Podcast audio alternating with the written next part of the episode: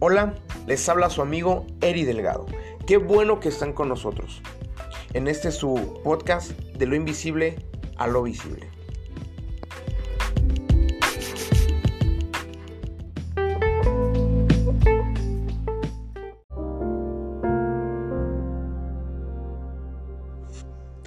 Hola mis amigos, ¿cómo están? Les habla su amigo y anfitrión Eri Delgado. Qué bueno que están con nosotros. Pues vamos a continuar hoy con esto de las etapas del duelo.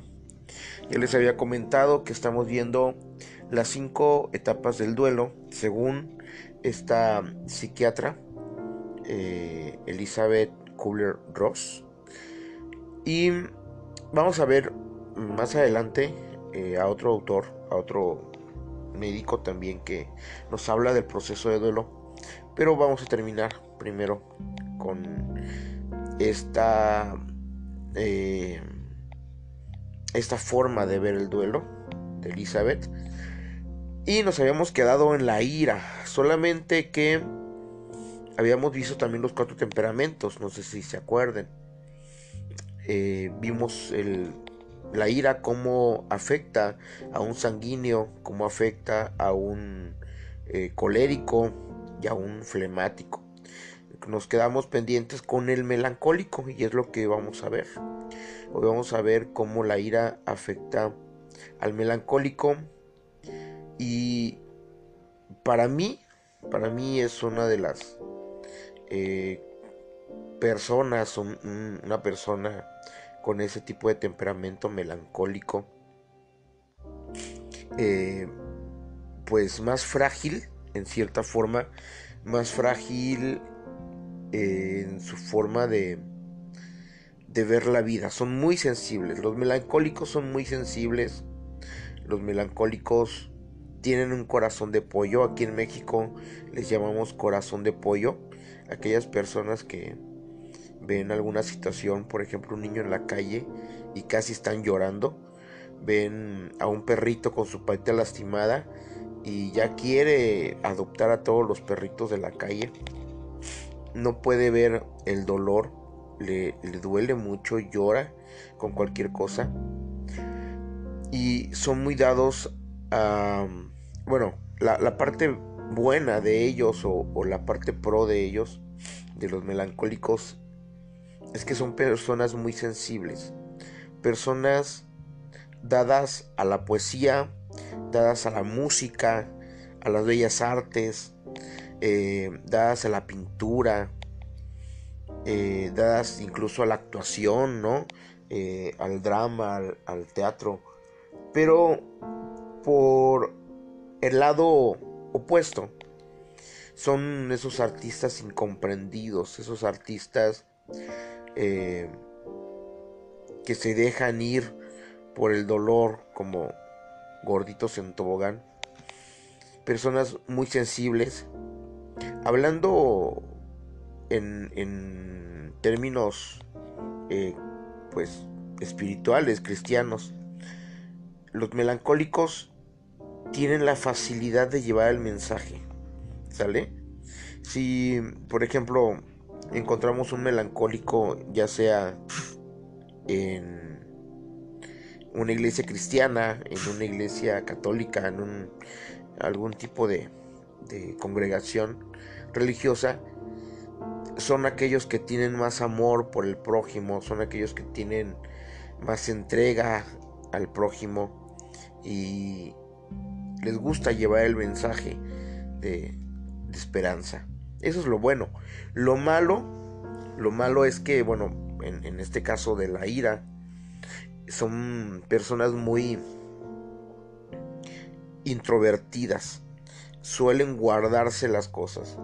es el típico que nadie me entiende, nadie me quiere, todos me rechazan, todos me hacen a un lado. Eh, nadie entiende mi dolor. Nadie entiende lo que estoy pasando.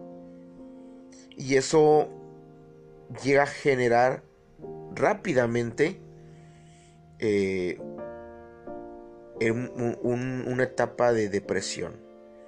La depresión a ellos les pega durísimo y vamos a verlo más adelante. Pero vaya, tenemos en cuenta que la depresión no es otra cosa más que enojos congelados, enojos guardados. Esa es la depresión. La depresión son ese tipo de coraje, de enojo que no se ha sacado, que está ahí guardado y que se está echando a perder. ¿Sale? Entonces, cuando un melancólico tiene una pérdida, cualquier tipo, ¿eh? cualquier tipo de pérdida, no estamos hablando exclusivamente de una pérdida de un ser querido que ya falleció, estamos hablando de cualquier tipo de pérdida, estamos hablando de, por ejemplo, un melancólico eh, se divorcia, lo deja la, la pareja, eh, lo deja a su esposo, su esposa, etc. Un melancólico, por ejemplo, su hijo de una mamá melancólica se va a estudiar fuera de la ciudad. Eh, un muchacho que tiene una cruz y la cruz le dijo que no y él es melancólico. un melancólico que se refugia en sus mascotas. De, hecho, hoy por la mañana eh, falleció, bueno, se murió, sí, falleció, se murió. Una gatita que tiene mi suegra. Eh, muy bonita. Este, hoy falleció. La había ayer, antier. Unos perros se metieron al, terreno.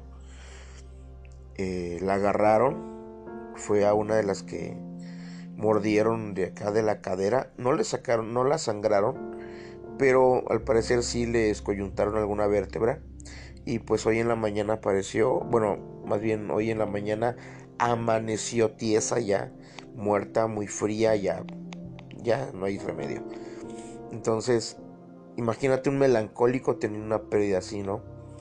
Eh, un melancólico teniendo una pérdida de carácter eh, de salud física, llámese en un accidente, llámese en un mal diagnóstico, de ese tipo de cosas estamos hablando. No estamos hablando solamente de la pérdida de un ser querido en una en un fallecimiento. Pero imagínate esa persona melancólica, ese joven melancólico, dependiendo del caso ¿no? que, estamos hablando, eh, en esta etapa de la ira si, si este melancólico o, si esta persona con el temperamento melancólico ah, en primera línea tiene en segunda línea o en segundo término el temperamento colérico, va a reaccionar diferente a un melancólico que tiene en su segundo ah, plano el temperamento flemático. Quizá el primero explote más, quizá el primero, el melancólico colérico, pueda expresar más sus sentimientos, pueda llorar más, pueda eh, gritar más, y está bien. Está bien, exprésalo, es tu duelo. Sácalo. Si estás a solas, sácalo. Explota a solas en un ambiente seguro. En, en, tu cuarto explota si quieres, está bien. Estás en un ambiente seguro. Pero se va a acentuar más. ¿Por qué? Precisamente porque el melancólico son personas muy sensibles muy, muy sensibles. Son personas que se tienen que tratar con casi, casi con pincitas. Los melancólicos. Imagínate un melancólico con flemático. Que tenga estas dos características. Es, los dos son temperamentos introvertidos. Quizá no vayan a explotar, quizá no vayan a decir, quizás no vayan a, a a, sacar todo lo que tengan en su corazón, a despotricar todo lo que tengan en su corazón. Pero todos los malos pensamientos se los van a ir guardando. y poco a poco van a llegar a la etapa de la depresión más rápido y todavía más profundo el asunto. Va a ser más difícil salir, salir de esa etapa. Un melancólico sanguíneo se me hace muy rara esa, esa eh, combinación. Pero puede suceder que haya un melancólico sanguíneo. Eh, prácticamente son los polos opuestos, ¿eh? pero puede que haya. Ahora bien, si tú eres una persona con este temperamento muy marcado, el melancólico, con cualquiera de las otras tres vertientes que te le van a dar matiz a toda tu personalidad. Por ejemplo, si eres un melancólico sanguíneo, que te digo es, siento que es una combinación muy rara. Si eres un melancólico colérico, que puede pasar, un melancólico eh, flemático, que para mí son las personas más comunes. Siempre el melancólico, eh, bueno, mm, mayormente he visto personas melancólicas que traen eh, el temperamento flemático en segundo plano. Es lo, lo, más eh, que he visto, ¿verdad? Pero si tú tienes este temperamento y estás pasando por un proceso de duelo, si es un colérico, explota lo que quieras, saca lo que tengas que sacar de tu corazón, pero asegúrate que sea un lugar eh, controlado. Y me puedes decir, pero es que me es difícil, no, no es difícil. No es difícil aguantarte tantito y en lugar de hacer un papelón enfrente de tus amigos, enfrente de tus compañeros, enfrente de tu familia, enfrente de tus hijos, en lugar de hacer un papelón así, un, panchote, como le llamamos acá en México, puedes hacerlo en un lugar privado. Puedes explotar en un lugar privado. Puedes gritar en un lugar privado. Puedes morder tu almohada gritar todo lo que quieras es tu duelo. No tenemos o nadie tiene por qué juzgarte, pero que sea en un lugar controlado. Como cuando las el, el como cuando el equipo antibombas de la policía llega y hace que la explosión esté en un lugar controlado o, o detone la bomba en un lugar controlado. Si eres un melancólico flemático y estás pasando por un duelo, por lo general uno piensa, porque a mí me ha pasado, que esto lo vas a pasar por siempre. Pues no, no siempre vas a pasar por el duelo. quizás sí te vaya a doler toda la vida. Quizás sí vaya a ser, pues si fue eh, una separación eh, muy fea que tenías años en el matrimonio y de repente pues hubo un divorcio o años en el matrimonio y de repente hubo una muerte eh, sí va a ser un dolor grande pero si tienes por quién vivir hijos sobrinos o alguien más que dependa de ti tómalo en cuenta. Tómalo en cuenta y empieza a estructurar y, em, una nueva vida y empieza a caminar sobre ello. Empieza a pensar que todo tiene que pasar en algún momento y que hay gente que te necesita, porque sí hay gente que te necesita. Si no tienes a nadie a tu alrededor, ten en cuenta que en algún lugar alguien te va a necesitar. Y no estoy hablando en este momento eh, si acabas de divorciarte, no estoy hablando de otra relación. Primero sana la relación que tuviste. Pero si ten en cuenta que alguien más va a necesitar de esto que tú estás viviendo. Por ejemplo, te voy a poner un ejemplo. Eh, anteriormente, hace cuatro años, cinco años, yo estaba estudiando en un instituto para recibirme de ministro de culto, pastor evangélico, reverendo, etc. Bueno, cuando me sucede esto del pie, tengo que venir a la ciudad de San Luis Potosí, ciudad de mi esposa, y empiezo a llevar un proceso, primero de curación, primero de recuperación, pero ya después el Señor me pasa por un proceso del corazón, donde tengo que sanar ciertas cosas de mi vida. Pero en ese momento yo me sentía totalmente excluido de los planes de Dios. Y, lo digo así porque te estoy abriendo mi corazón y estoy tomando mi ejemplo. Y yo soy, como te comentaba anteriormente, una persona con eh, corte cristiano. ¿Sale? Un creyente. Por eso yo no puedo separar lo que te estoy mostrando en este momento eh, con una figura eh, divina. No, puedo separarlo porque es la forma en la cual yo estoy viendo las cosas desde mi perspectiva. Entonces, como te comentaba, eh, yo me sentía totalmente excluido de los planes divinos. Me sentía totalmente alejado del trabajo divino. Cuando llego a esta parte de la ira,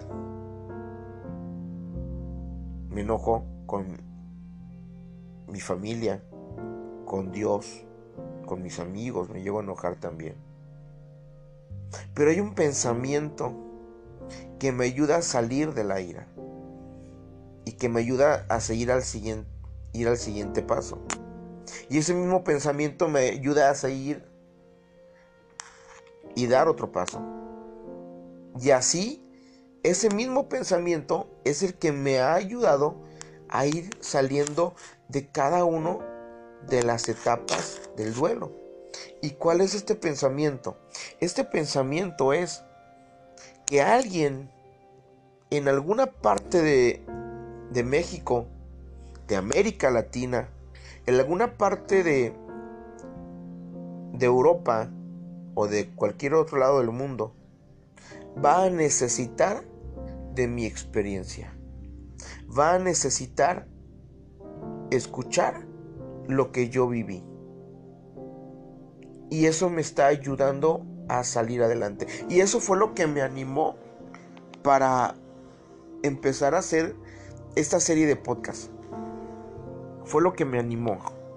De que alguien en algún punto del mundo va a escuchar este podcast y va a decir, yo también necesito contar lo que me pasó. Entonces, si eres una persona que está pasando por este tipo de situación, una pérdida, y no hayas otra forma de sacar esta ira y pasar al siguiente, eh, a la siguiente etapa, anclate Anclate a la vida con estos pensamientos.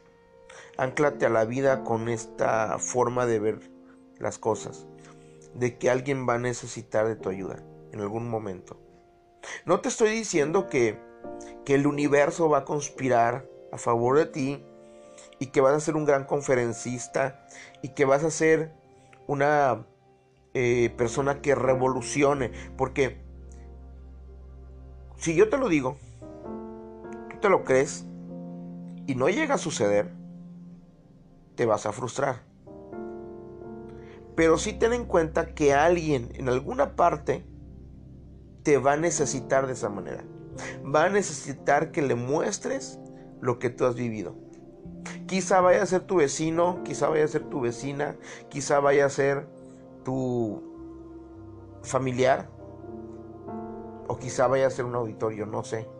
Pero alguien va a necesitar de lo que tú estás viviendo hoy. Del dolor que tú estás viviendo, alguien lo va a necesitar. Y eso te va a ayudar mucho a salir. Si tú eh, en el otro lado estás trabajando con una persona eh, con este corte, con, esta, con estas características, en primera, con los melancólicos hay que tener mucha paciencia. Mucha paciencia. Pregúntenme a mí si no hay que tener paciencia cuando una herida está infectada. Te tienen que curar, te tienen que cortar, te tienen que, que quitar la piel muerta. Son sesiones quizá de media hora, hasta de una hora, que te están curando. Igual con la persona que estás ayudando. Necesitas escucharla. Y a la siguiente vez que vas a ir con ella, que la vas a visitar, posiblemente te cuente lo mismo. Y a la otra vez que vayas y vuelvas con ella, posiblemente te va a contar lo mismo. Y lo mismo y lo mismo y lo mismo varias veces hasta que su corazón sane. ¿Hay una forma de sanar el corazón? Sí, hay una forma de sanar, muchas formas de sanar el corazón. Cuando hablas de, de una situación dolorosa en tu vida y lloras, tu corazón todavía no es sanado. Pero cuando hablas de una situación dolorosa en tu vida y ya no hay lágrimas, ya no hay nudo en la garganta, tu corazón ya fue sanado. Y solamente muestras esa herida como una herida de guerra, como una cicatriz, nada más. ¿Y hay que ponerle un alto? Claro que hay que ponerle un alto también. Hay personas que te van a contar siempre lo mismo. Pero puedes darte cuenta cuando esa persona ya tiene una situación enfermiza o cuando realmente está sanando. Por ejemplo, tengo un tío político que él también va a la iglesia, que él también asiste a la congregación, es servidor ahí en la iglesia. Y cada vez que vamos a verle, me platica de los errores que vio del pastor y de su familia. Pero es tiro por viaje, ¿eh? no crean que, bueno, ahorita las últimas veces que hemos ido a verle, a visitarle con mi esposa, ya no nos ha dicho nada. Pero antes era tiro por viaje. Es que la hija del pastor esto, es que la hija del pastor aquello, es que el hijo del pastor es así, es que el pastor es así, es que el que toca la guitarra, es que el que toca eh, la batería, es que el que toca el teclado, es que el, aquel no le sube a mi micrófono, es que el de... Eh,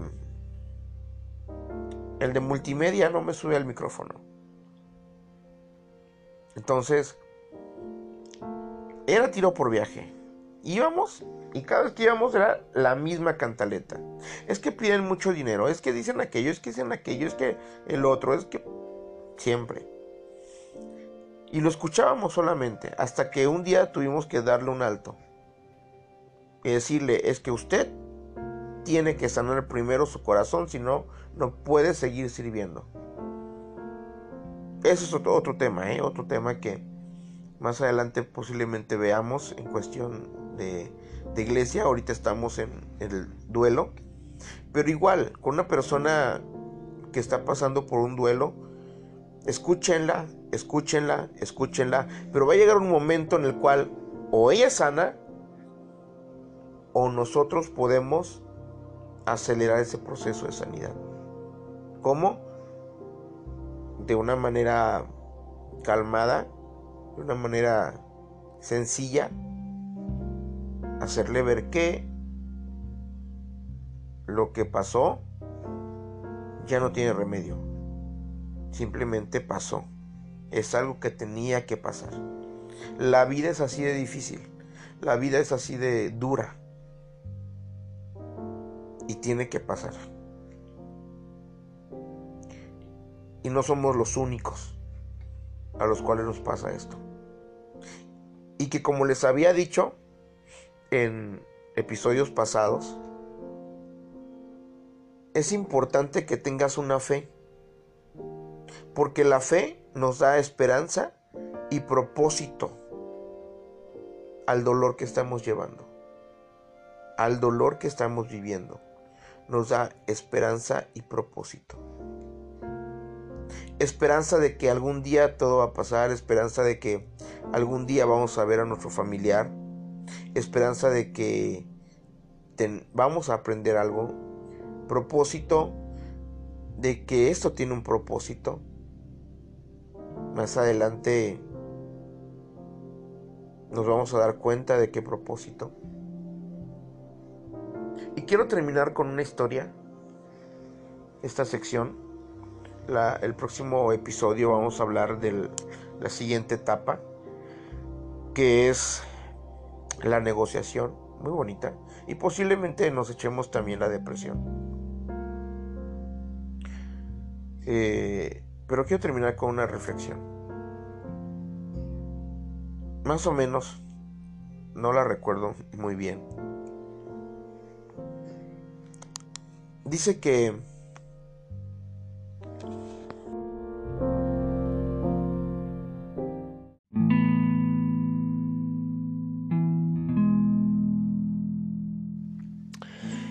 un rey hace mucho tiempo, un rey magnífico que tenía muchos tesoros había conquistado muchas tierras. Y venía el día de su cumpleaños. Mandó a, a pedir, bueno, hizo un decreto que le hicieran un regalo. Un regalo, así que los eh, ebanistas, joyeros, sastres, empezaron a, a formular sus regalos, a hacer sus regalos. Eh, y hubo uno, hubo un joyero que le hizo un anillo. Un anillo donde tenía un pequeño compartimento y en ese compartimento secreto tenía un pequeño rollo escrito con papiro. Le dijo el día de su cumpleaños, mi señor, yo sé que todo el reino le ha traído de su trabajo, de sus dones, le ha elaborado grandes regalos, hermosos trajes, pero yo le quiero regalar este anillo. Este anillo tiene un compartimento secreto. Cuando usted esté en alegría, abra este compartimento y saque el rollito que hay ahí. Cuando usted esté en dolor, en tristeza, abra ese compartimento, saque el rollito y vuelva a leer lo que tiene el rollito.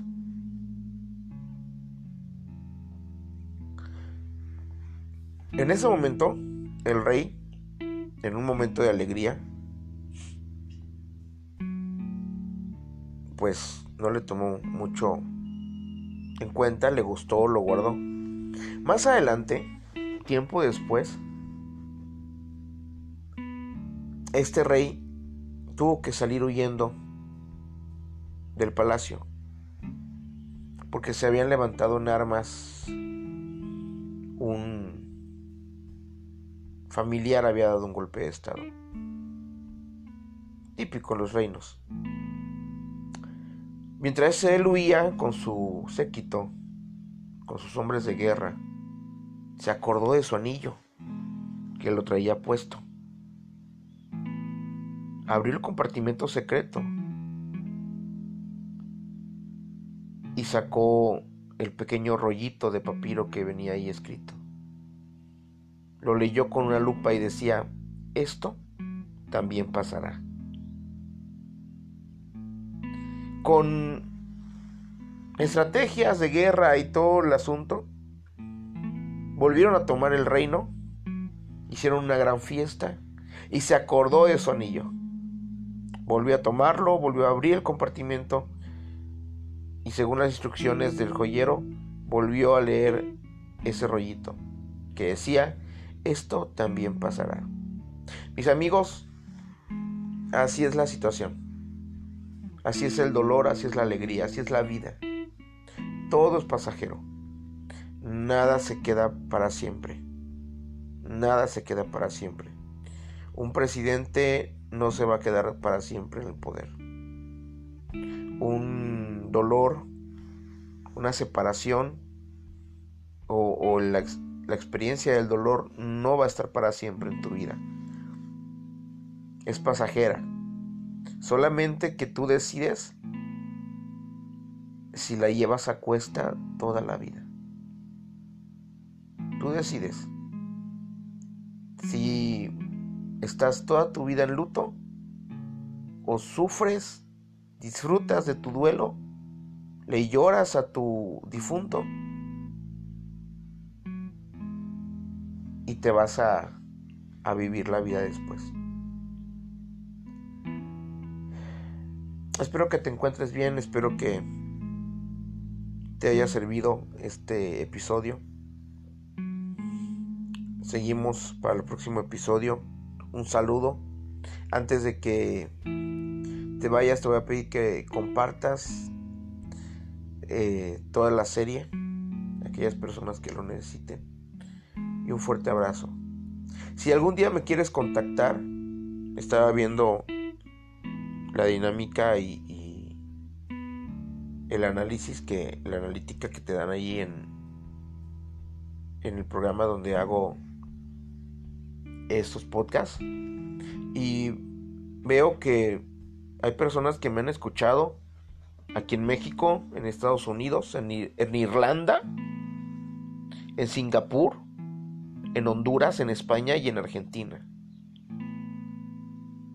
Si algún día me quieres contactar, puedes contactarme a Facebook, Eri Delgado Nieto. Puedes contactarme en mis redes sociales. Búscame ahí como Eri Delgado Nieto. En Instagram, Instagram también. Tenía eh, Twitter, pero mm, lo desinstalé. Voy a ver si puedo volver a instalarlo y abrir otra vez mi cuenta. Puedes mandarme tus mensajes igual ahí en Messenger. Estamos para servirte. Estamos para acompañarte en tu duelo también. Dios te bendiga, un fuerte abrazo y que estés bien. Hasta luego.